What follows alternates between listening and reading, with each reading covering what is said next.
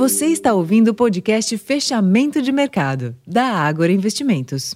Olá, investidor. Eu sou Ricardo França. Hoje é segunda-feira, dia 6 de novembro, e o início de semana foi volátil nos mercados globais, com tendência de baixa nas bolsas da Europa, pressionadas após a leitura final confirmar contração dos PMIs de serviços da Alemanha e da zona do euro no mês de outubro.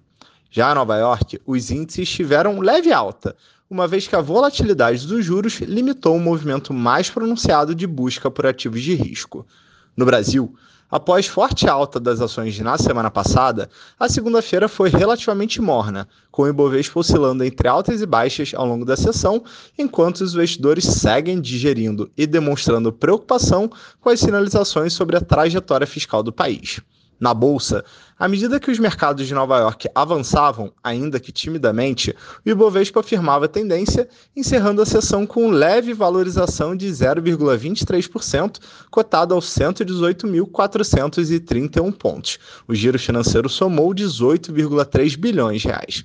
Vale lembrar que nesta segunda-feira passou a valer o novo horário da B3 com o índice à vista, encerrando os negócios às 18 horas.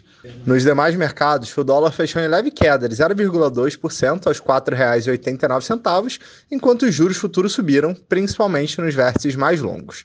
Para amanhã, terça-feira, destaque para a ata referente à última reunião de política monetária do Copom.